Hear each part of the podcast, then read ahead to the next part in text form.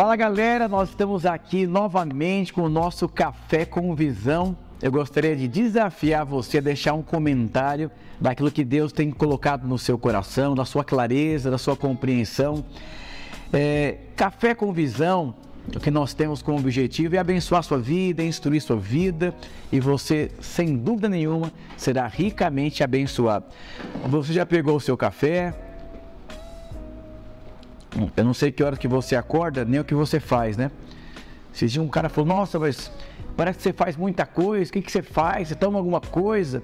Eu falei, não, a maneira que eu durmo decide exatamente a maneira que eu vou acordar. Então, quando eu termino meu dia, com certeza eu preciso ter uma clareza de tudo aquilo que fazia parte dos meus objetivos, do meu propósito, foi feito. Deixa eu fazer uma pergunta para você.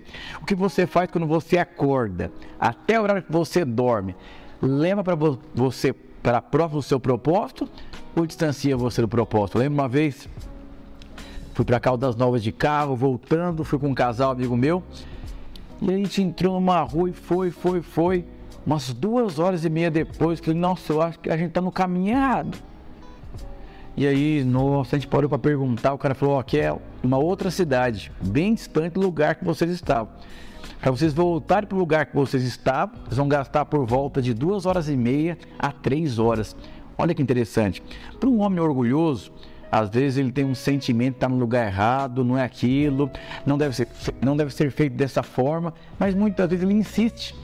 E aí o preço é muito alto. Então custou duas horas e meia, que o nosso erro para o lugar que nós estávamos indo.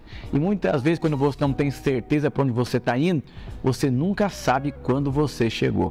Quando você sai da sua casa para até um supermercado, você chega no mercado, você tem um sentimento, puxa, cheguei no lugar que eu tinha como propósito.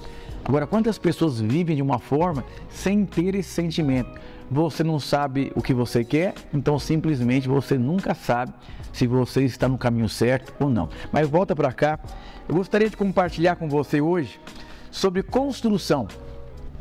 Olha que interessante, eu acabei, acabei de falar para você que eu peguei um caminho errado.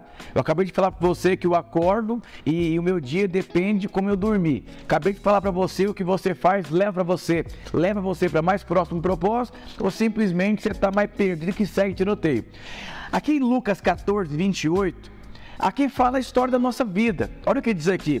Pois qual de vós, pretendendo construir uma torre, não se assenta primeiro para calcular a despesa e verificar se tem meios para concluir? Olha que interessante. A nossa vida, ela é uma construção. E a Bíblia deixa muito claro que não é pecado você desejar você deseja ser próspero, ser abençoado, prosperar, crescer, avançar, frutificar, empreender, comprar um carro, comprar uma casa, tudo isso não é pecado.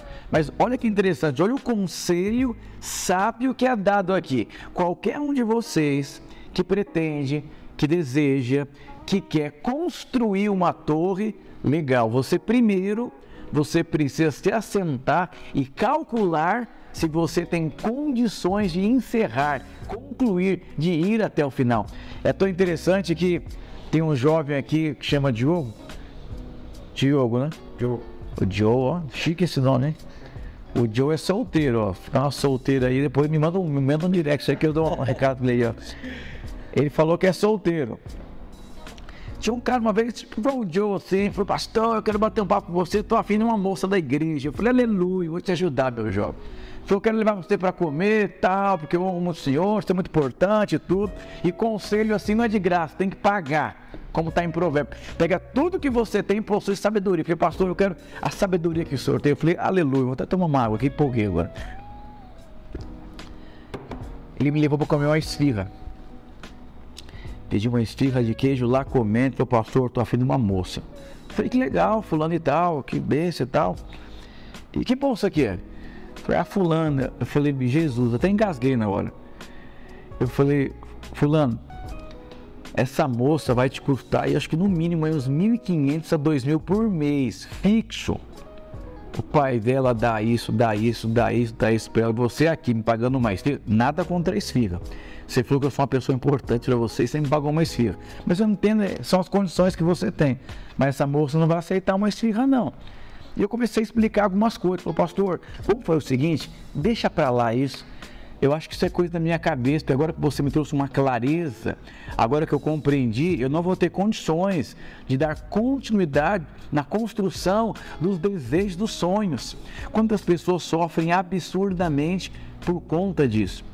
E quando a Bíblia diz que você precisa se assentar para ver se você tem condições e calcular, eu vou dizer para você quantas pessoas frustradas nos dias de hoje porque simplesmente não calculou. Então o Joe aqui ele tem o privilégio de sentar, de ouvir, de aprender, meditar, calcular, para ver se ele tem condições. Eu vou dizer, tem muita gente é, que, que decidiu abrir um empreendimento sem ter condições de ser um empreendedor.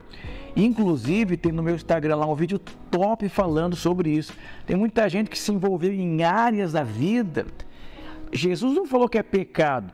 Jesus só deu um conselho, senta e calcula, para ver se você consegue até o final na sua construção. Mas por quê? Porque caso você não vá até o final naquilo que você pretende construir, simplesmente você vai passar vergonha. Aqui em São Paulo você percebe que tem muitas construções paradas na metade, porque acabou o dinheiro, acabou as condições. E eu vou dizer para você, tudo que Deus faz é perfeito em tudo. Eu vou dizer, você é obra-prima de Deus, você é fruto da perfeição de Deus, mas Deus colocou dentro de você alguns desejos no seu coração. E para que esses desejos venham à luz, se tornem verdade, se tornem realidade, existe um processo. E aqui em Lucas 14, 28, é um processo assim fundamental, inevitável se você deseja chegar construir, edificar e tocar na promessa. Lembro quando me casei, minha esposa chorava demais à noite, crises profundas, porque o pai abandonou a infância, crise emocional, crise de identidade. E eu me lembro quando me casei, eu decidi ser um homem de Deus, eu decidi gerar minha casa. Eu vou dizer para você, quando você entra em algo, a maneira que você entra vai definir exatamente se aquilo que você está envolvido, você vai conseguir chegar até o final.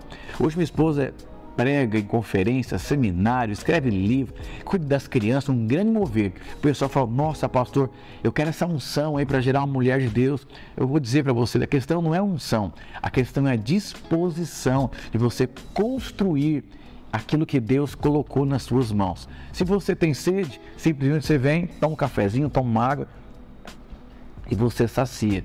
Eu vou dizer, o preguiçoso, até quando ele tem sede, ele não tem disposição de tomar água. Eu vou dizer para você, tenha disposição segundo aquilo que você pretende. Eu estou fazendo academia, eu estou personal agora, eu estou top, entendeu? Não estou como tinha 20 anos, mas eu chego lá. E é interessante que não é, a unção não vai fazer para academia, não. A unção não vai me emagrecer, não. Pastor, libera a unção de emagrecer. Não tem essa unção, não. Tenha vergonha na cara. E nada também é do dia para a noite. Não, fui para academia, mas não vi nada. Não, é um longo processo. Primeiro você deseja, depois você se assenta, depois você calcula as despesas e depois você vai perceber a construção fora de você daquilo que Deus tem para sua vida. Eu espero que nesse café com visão você possa ter sido abençoado. Esse é o propósito do Café com Visão. Quero até convidar você, você que não assistiu o, a série anterior, assistir. Sabe, você é fruto daquilo que você enxerga, você é fruto da sua visão. Você nunca vai conquistar aquilo que você não enxergou dentro de você.